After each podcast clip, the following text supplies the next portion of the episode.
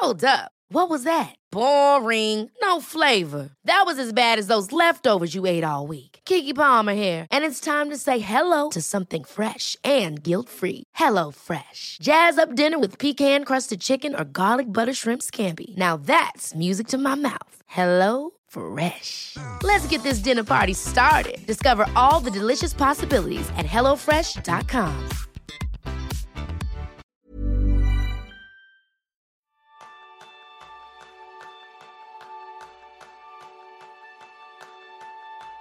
¿Pasas tus días apagando fuegos? ¿Y casi todas las tareas en tu lista son para ayer? Ese es el tema principal del programa de esta semana, donde aprenderás cómo dejar de perseguir las urgencias trabajando de forma proactiva. Bienvenidos a un nuevo episodio de Kenso, el podcast donde descubrirás cómo vivir la efectividad para ser más feliz. Soy Quique Gonzalo, aprendiz en centrarme en menos para llegar más lejos y mejor. Y yo soy Jeroen Sánchez, aprendiz en buscar la calma. Pues lo primero, daros las gracias a todos aquellos que os habéis apuntado al curso de Skillser gratuito que hemos lanzado.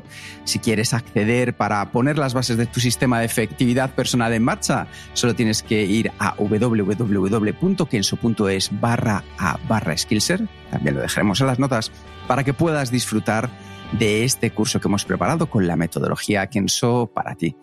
Y también, desde luego, gracias a todos los patrones, cada día os apuntáis más y nos ayudáis a que este podcast pueda salir adelante con nuevas ideas, nuevas mejoras. Y si tú también quieres colaborar con nosotros, solamente tienes que ir a www.kenso.es barra círculo y poder apuntarte como un patrón más de este gran podcast. Así que vamos con ello, Jerún. Vamos a hablar de la importancia de las urgencias. ¿Por qué? ¿Por qué hemos elegido este tema? Sí, es un, tema que, que, probaste yo simplemente porque en las últimas semanas hemos impartido varios talleres de distancia para algunas empresas y para algunos hospitales. Y en las conversaciones con los alumnos casi siempre, no casi siempre, siempre, siempre, siempre apareció este problema eh, que, que, tienen todos en común, ¿no? Que hay muchas urgencias, que pasan los días apagando fuegos, y que no dependen de ellos y no, no pueden hacer nada y sí que hacen sus listas. Y claro, eh, pensaba que es un problema para muchas personas, estas urgencias. Por cierto, he mencionado los hospitales, no me refiero a las áreas de urgencias del hospital, sino urgencias que tienen estas personas en las tareas administrativas, ¿no? Que yo creo que marca una diferencia significativa, efectivamente, porque muchos profesionales al final vemos cómo las urgencias e imprevistos en el último momento se comen gran parte de nuestros días. ¿Y qué sucede? Pues que nos deja poco nada de tiempo para el trabajo proactivo, para ese trabajo que tenemos que realizar de calidad, para esas actividades que nos acercan más a nuestros objetivos. Y al final no tenemos la posibilidad de trabajar desde la calma, reflexionando sobre nuestro trabajo, ni nos deja entrar en ese estado de fluir que es tan valioso para realizar un trabajo de verdad efectivo. Así que, ¿cómo podemos trabajar desde la calma, Jerún? Sí, es un tema que, me apasiona desde hace muchos años, que yo, estoy hablando del, slow work, que es un movimiento que forma parte del, mismo movimiento que el slow food. Slow food seguramente conoces. También desde, desde entonces salí también al tema de slow work. Y siempre me ha interesado, aunque yo creo que debería haberse llamado calm work, ¿no? el trabajo desde el calma, porque yo creo que lo importante no es la velocidad, sino tu estado mental, ¿no? Tú puedes ir bastante rápido desde la calma. Esta para mí es la idea. Y este también, eh, hay esta frase del, de los Navy SEALs, del, de soldados americanos, que tiene, eh, que tiene este, este slogan que dicen, ¿vale? si vas lento, vas suave, y si vas suave, vas rápido. ¿no? Este un poco de, hay que tranquilizarte un poco y entonces seguramente al final varás mucho más rápido. ¿no?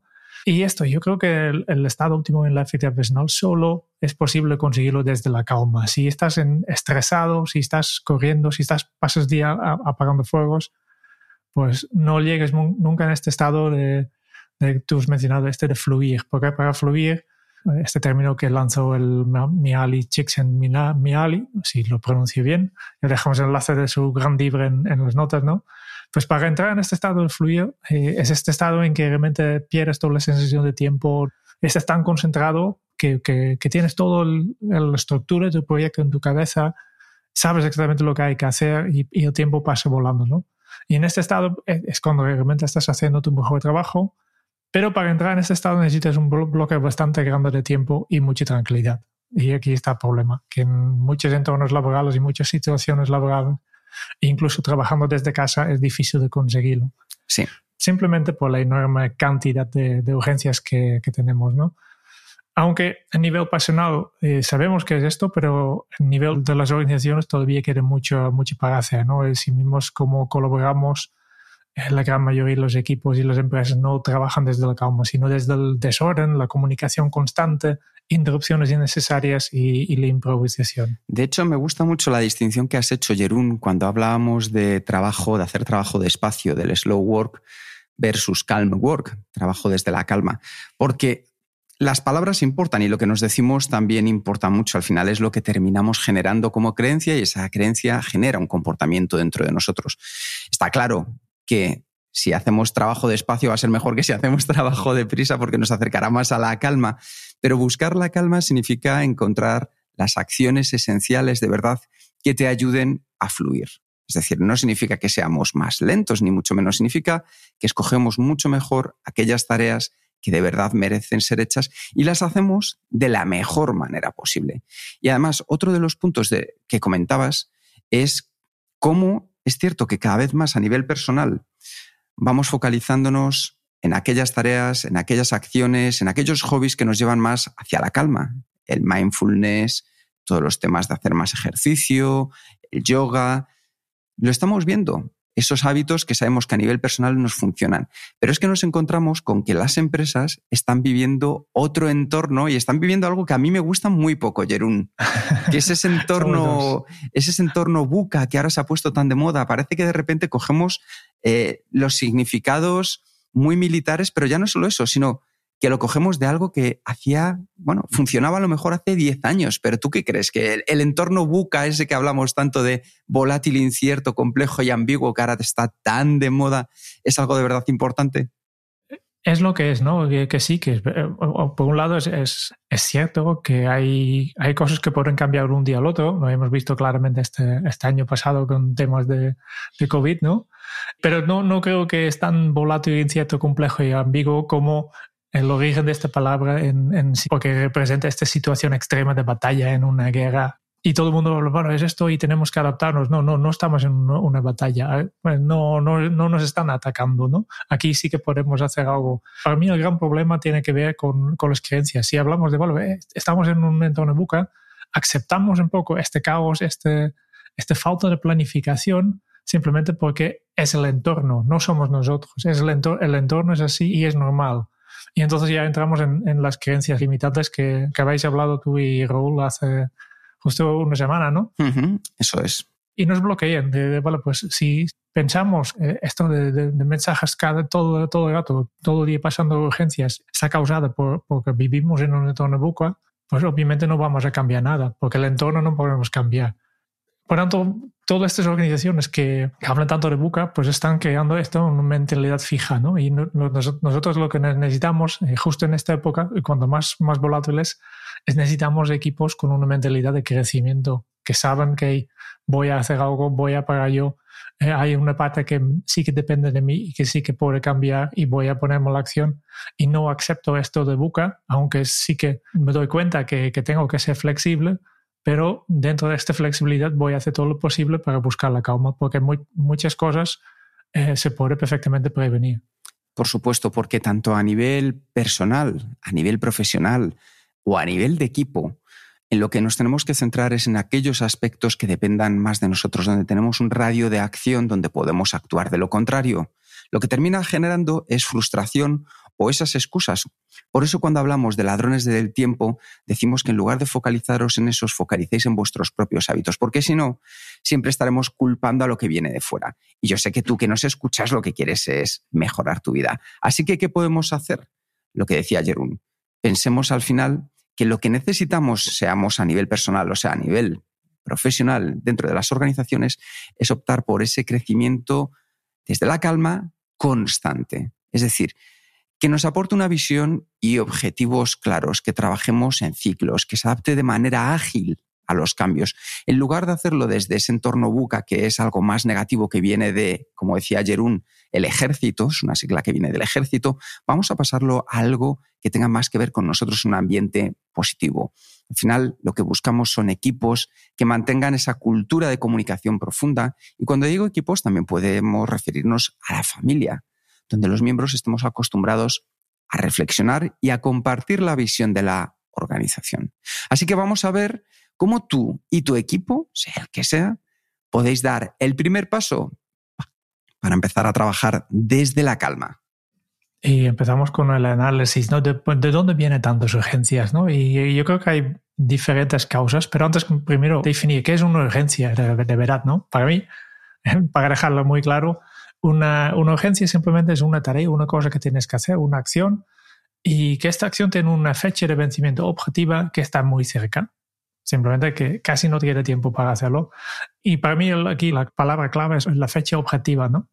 En la fecha objetiva Quiere decir, no es algo que, yo me invento, no es algo que yo pensaba, no, hay, realmente hay una, un momento en el futuro próximo en que realmente si terminas tu tarea o tu acción justo después de este momento, en el tiempo, tendrás unos problemas, tendrás consecuencias indeseables, pasará algo, algo negativo. Este te da esta pauta de, hey, estamos aquí hablando de una fecha de vencimiento objetiva.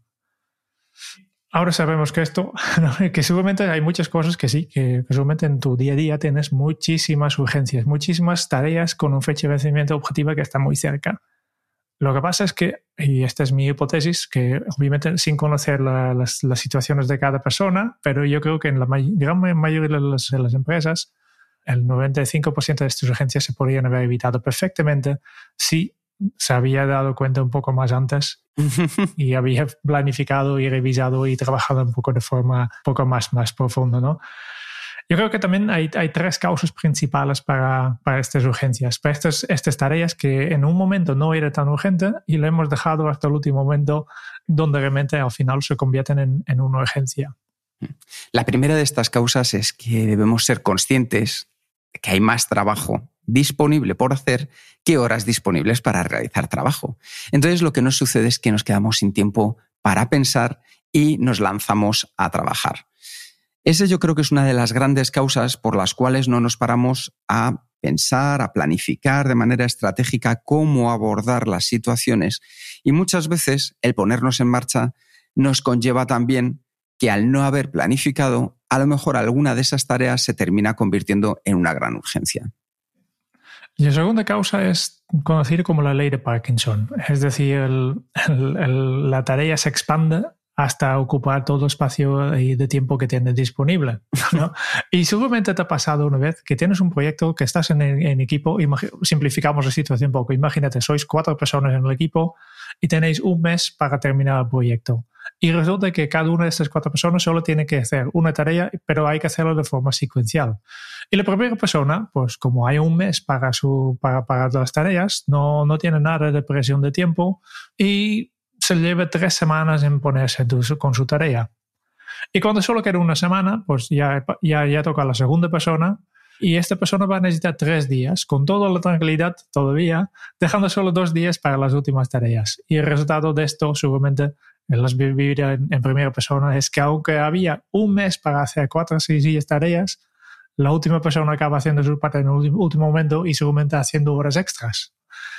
Y esto nos pasa siempre, ¿no? Este pasa con todo tipo de tareas que tenemos, no solo en, equipo, también a nivel personal, ¿no? Si, eh, por ejemplo, mientras estamos grabando esto, eh, estamos en, plena campaña de, declaración de, del IRPF, ¿no? De la renta. de, de, Hacienda, ¿no? Y, tenemos hasta el día 30 de, de junio, pues cuando sale este, cuando, cuando escuches este y cuando sale publicado te queda muy poco tiempo, pero por nosotros todavía tenemos un poco de tiempo. Y, y ¿cómo, ¿cómo estoy motivado? Imagínate que en este momento ya tengo todos los papeles preparados, ya tengo todo el material aquí en mi mesa. ¿Cómo de, motivado estoy yo ahora mismo para enviarlo a, mi gestora? Pues como lo tengo aquí, lo puedo hacerlo. Pero resulta que por alguna razón decido que, ¿sabes qué? No es urgente, no, no, no, haré ahora mismo, voy a hacer otras cosas, prefiero, ir de compras, ya lo haré la semana que viene. Y cuando empezamos con el ya lo haré la semana que viene, pues obviamente, ¿qué pasa la semana que viene? Otra semana que viene, otra semana que viene, hasta que ya no quedan semana que viene. Y entonces ya estamos al, final, ¿no? esta es la, la, curva de motivación. Ahora estoy motivado, ahora puedo hacerlo. Si no lo hago ahora, seguramente, seguramente llegaré al, al último momento. Entre medio no pasa casi nunca. No pasa nada. Por lo tanto, el mejor momento es o ahora mismo, que tengo todo preparado y estoy pensando en esto, o si no, ya será al final. Y claro, entonces entra en el, juego la ley de Murphy. La ley de Murphy dice, cuando algo ahí es malo, pues irá malo. ¿no? Cuando por haber un problema, saldrá, saldrá un problema. Si cae la tostada, caerá por el lado de la mantequilla. Así es, así es. Y por esto, sí, la ley de Murphy actúa siempre, pero lo que pasa es que si yo ahora me pongo y algo va mal, pues tengo tiempo para recuperarme. Si mi gestora está enferma, pues no pasa nada por esperar una semana. Si no encuentro un documento, puedo ir buscándolo. Si se estropea mi ordenador, ningún problema, lo puedo, lo puedo reparar y puedo recuperar los datos con tranquilidad. Pero claro, todas estas cosas al último momento causan problemas. Y esto es lo que queremos evitar. ¿ah? Por eso es la ley de Parkinson dice, vale, pues el tiempo se expande, por tanto, dejamos todo, al final acabamos, acabamos haciendo todo por, hasta el último momento.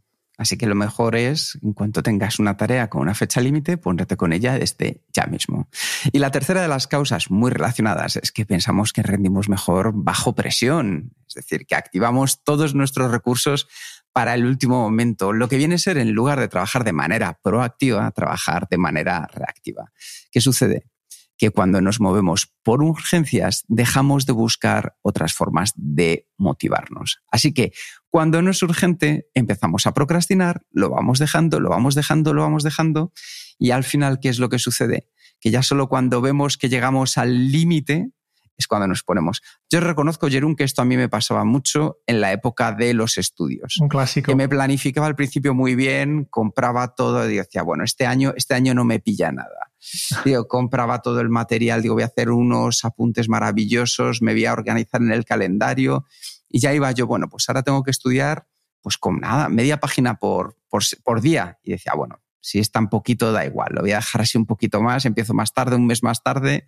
El mes más tarde ya era una página por día, pero luego se acercaban las vacaciones de Navidad, con lo cual decía, ya mejor para propósito de año nuevo que no importa, que dos páginas al día se me da bien iba sumando, iba sumando hasta que al final se llegaban los exámenes y me encontraba con que tenía que estudiar todo casi que en 48 horas. Sí, sí. Hay eh, una conferencia TED que a, que nosotros nos gusta, que es el de Tim, Tim Urban, que, habla sobre procrastinación, ¿no? Y claro, eh, este es una, la gracia es que esta es una conferencia que ha creado a partir de un, un post en su blog. Pero en el mismo blog hay un otro post que mí, todavía eh, para mí vale mucho más, que es su historia de, cómo ha preparado este charla TED, porque ¿qué ha pasado?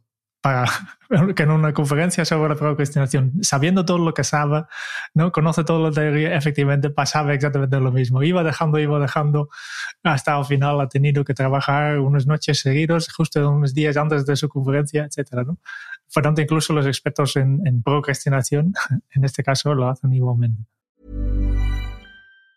Ever catch yourself eating the same flavorless dinner three days in a row? Dreaming of something better? Well, HelloFresh is your guilt-free dream come true, baby. It's me, Gigi Palmer. Let's wake up those taste buds with hot, juicy pecan-crusted chicken or garlic butter shrimp scampi. Mm. Hello Fresh. Stop dreaming of all the delicious possibilities and dig in at HelloFresh.com. Let's get this dinner party started. I'm Sandra, and I'm just the professional your small business was looking for. But you didn't hire me because you didn't use LinkedIn jobs. LinkedIn has professionals you can't find anywhere else, including those who aren't actively looking for a new job but might be open to the perfect role, like me.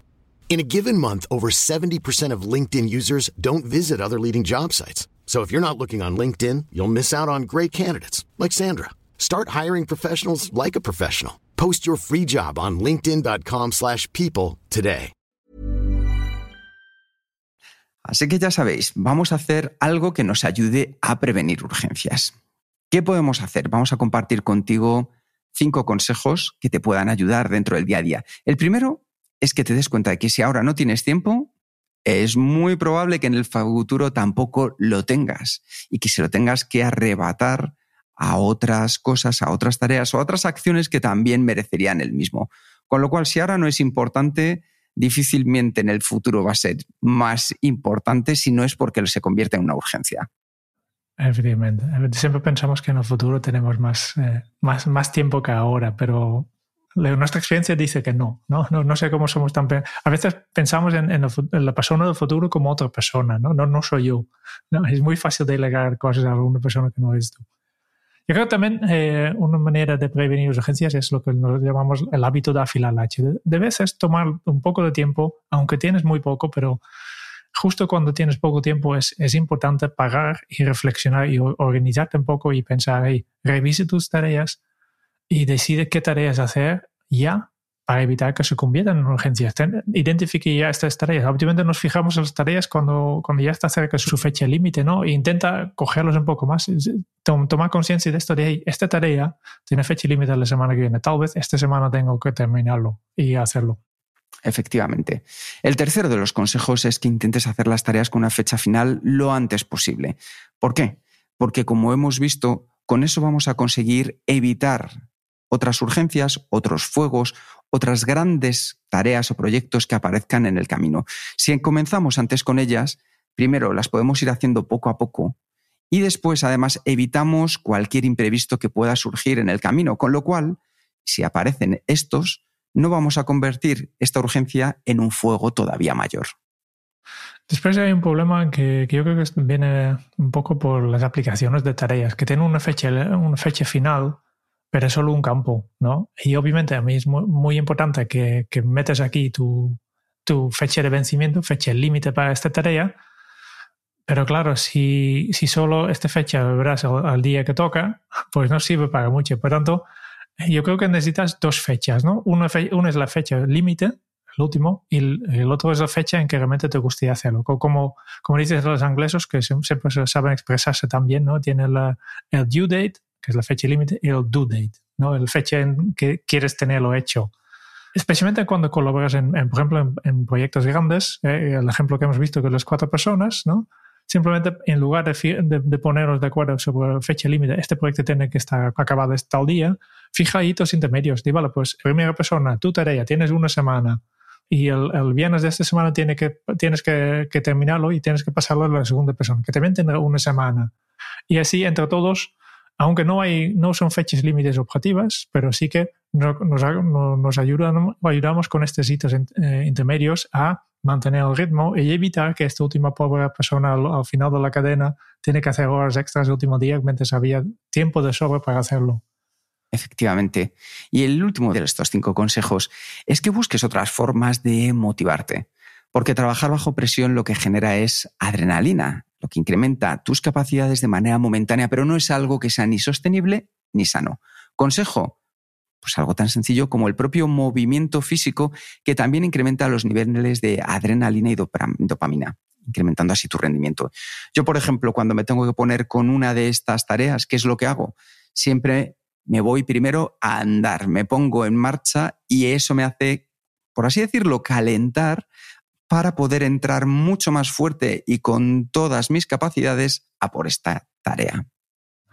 Estas son cosas que podemos hacer para prevenir, pero obviamente no, no se puede prevenir todo. A veces simplemente habrá imprevistos, habrá urgencias y yo creo que también aquí podemos hacer varias cosas. Yo creo que lo primero que podemos hacer para manejar estas urgencias es si realmente hay una urgencia, declararlo como acción esencial y hacerlo directamente lo más rápido posible, no, no, la, no lo antes más, porque obviamente hay un, problema de psicológica que casi que, que nos, nos, hace sentir bien eh, este, ver esta tarea que ya tiene que estar hecha, este último proyecto, está vinculado con tantas emociones negativas que la vas aplazando, que la vas aplazando. Vale, sabes que sí, tengo que hacer hoy esta tarea sí o sí porque es el último momento, es urgente, pero como lo ves como una obligación, que le ves la frustración de otra vez estoy al último momento, tienes tantas emociones negativas que, que, le, intentas evitar.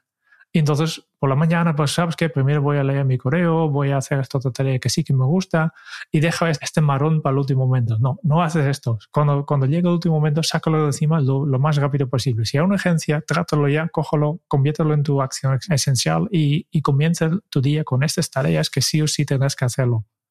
La segunda de ellas es que utilices la técnica del café caliente, como nosotros decimos. Es decir, cuando coges una bebida que está muy caliente, lo que haces es esperar, ¿verdad? Para no quemarte. Pues aquí lo mismo, cuando alguien llegue con una urgencia contándote lo importante que es, que nos tenemos que poner ya y venga, en lugar de entrar todos desde el minuto cero, lo que haces es esperar dos minutos, hacer unas preguntas y ver cómo se enfría la urgencia. Porque, como decíamos al principio, el 90% de las veces una urgencia es más bien un imprevisto que una urgencia. Y esto te va a ayudar a entender mucho mejor si estamos enfrentándonos a un imprevisto o a una urgencia. Y luego, pues aplica las buenas técnicas de, la gestión del tiempo, de, la efectiva personal, eh, como, como siempre. Si tú estás trabajando de forma productiva, si tú vas a elegir la mejor tarea para hacer de tu lista de tareas, ya sabes que es una tarea que, que es muy importante, que aporta mucho valor y tú necesitas media hora para hacerlo. Cuando te entra una urgencia, salvo en algunas excepciones, esta urgencia claramente puede esperar perfectamente 30 minutos. Por tanto, captura la urgencia que entra, termina tu tarea, eh, otra vez la técnica de café caliente, y cuando termines la tarea actual puedes decidir con calma. Y cuando dices que vale, pero no puedo esperar ni 30, 30 segundos, entonces ya no, ya no estamos hablando de una urgencia, estamos hablando de una emergencia, que es otra cosa, y de emergencias en, una, en un entorno saludable pues si hay más de dos al año, pues eh, algo, algo vamos, algo, hay un problema. Hay un problema. La emergencia solo puede haber puesto uno o dos como mucho y, si puede ser ninguna. Pero una urgencia, pues perfectamente yo creo que podría tener, esperar 30 minutos para que tú termines esta tarea de tanto valor y luego decidir qué hace con esta urgencia, si, si envías el documento que necesitan o lo que sea. Efectivamente. Y como sabéis, siempre nos gusta llevar a la acción lo que vamos aprendiendo en cada episodio. ¿Y cómo lo vamos a hacer? ¿Cómo lo vamos a hacer para este episodio? Que tanto Jerón como yo también lo vamos a poner en marcha, pero para ti que nos estás escuchando. Algo tan sencillo como revisa tu lista de tareas y elige de entre todas ellas, como ya sabes que tenemos más trabajo que hacer que tiempo disponible para hacerlas, una tarea que todavía, aunque no es una urgencia, le ves tú el potencial. Dices, esta, esta sí, esta vas a ver cómo al final se termina convirtiendo en una de las que va a estallar a lo grande. Y en lugar de dejarla para el último momento, comienza hoy con esa tarea. Comienza hoy dando el primer paso que puedas hacer para cumplimentarla lo antes posible. Así que es lo que vas a conseguir, un fuego menos para apagar. Y con esto terminamos. Esperamos que te haya ayudado para poder gestionar un poco mejor las urgencias, entender de dónde vienen, entender que si trabajamos desde la calma va a ser mucho más sencillo poder reconducirlas y en lugar de ser bomberos estaremos creando nuestros cortafuegos, entender muy bien de dónde ha venido su origen, entender cómo prevenirlas y cómo manejarlas. Muchas gracias por escuchar el podcast de Kenso. Si te ha gustado, te agradeceríamos que te suscribas al podcast, lo compartas en tus redes sociales o dejes tu reseña de 5 estrellas para ayudarnos a llegar a más oyentes. Y si quieres conocer más sobre Kenso y cómo podemos acompañarte a ti, a tu equipo o a tu organización en el camino hacia la efectividad personal, puedes visitar nuestra web kenso.es. Te esperamos la semana que viene en el próximo episodio del podcast de Kenso donde Kike y Jerún buscarán más pistas sobre cómo ser efectivo para vivir más feliz. Y hasta entonces, ahora es un buen momento para poner en práctica un nuevo hábito Kenso. Urge lo importante. Nos escuchamos pronto. Chao.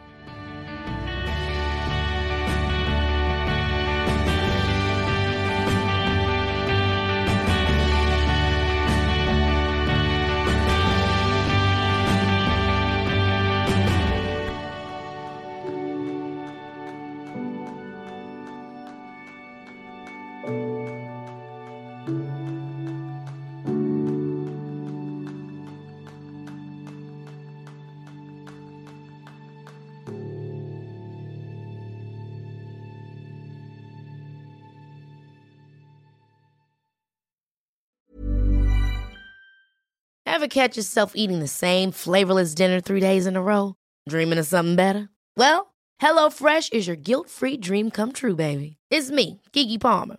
Let's wake up those taste buds with hot, juicy pecan-crusted chicken or garlic butter shrimp scampi. Mm. Hello Fresh. Stop dreaming of all the delicious possibilities and dig in at HelloFresh.com. Let's get this dinner party started.